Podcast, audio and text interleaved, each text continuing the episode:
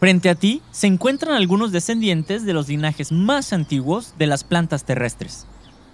Se considera que una crisis a nivel atmosférico, relacionado a bajos niveles de dióxido de carbono, provocaron que las primeras plantas tuvieran que adaptarse y formar las primeras hojas. Desde la perspectiva de algunos investigadores, las hojas son en un sentido extensiones del tallo que maximizan la absorción de dióxido de carbono. En una planta, todo es tallo o trata de ser tallo. Así, junto con aquellas primeras plantas que formaron hojas, los helechos, que eran plantas enormes, llenaron la tierra con oxígeno.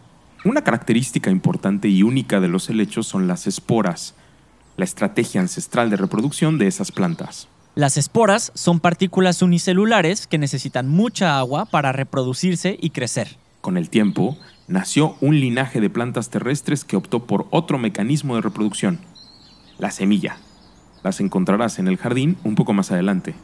Observa las hojas de los helechos y notarás que son distintas a las hojas de otras familias de plantas que conoces y que son de linajes más jóvenes. Incluso puedes comparar las hojas de los helechos con el grupo de plantas que se encuentran al ras del suelo. Forman parte de una familia que es también muy antigua, las peperomias.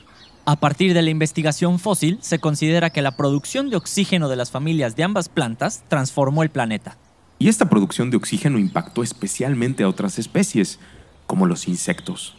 En aquel momento y por la cantidad de oxígeno, encontramos fósiles que demuestran que los ancestros de ciertos insectos eran enormes.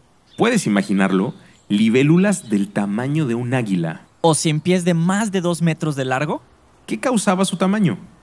Los investigadores concluyen que se debía a la enorme cantidad de oxígeno que había en la atmósfera en aquel momento.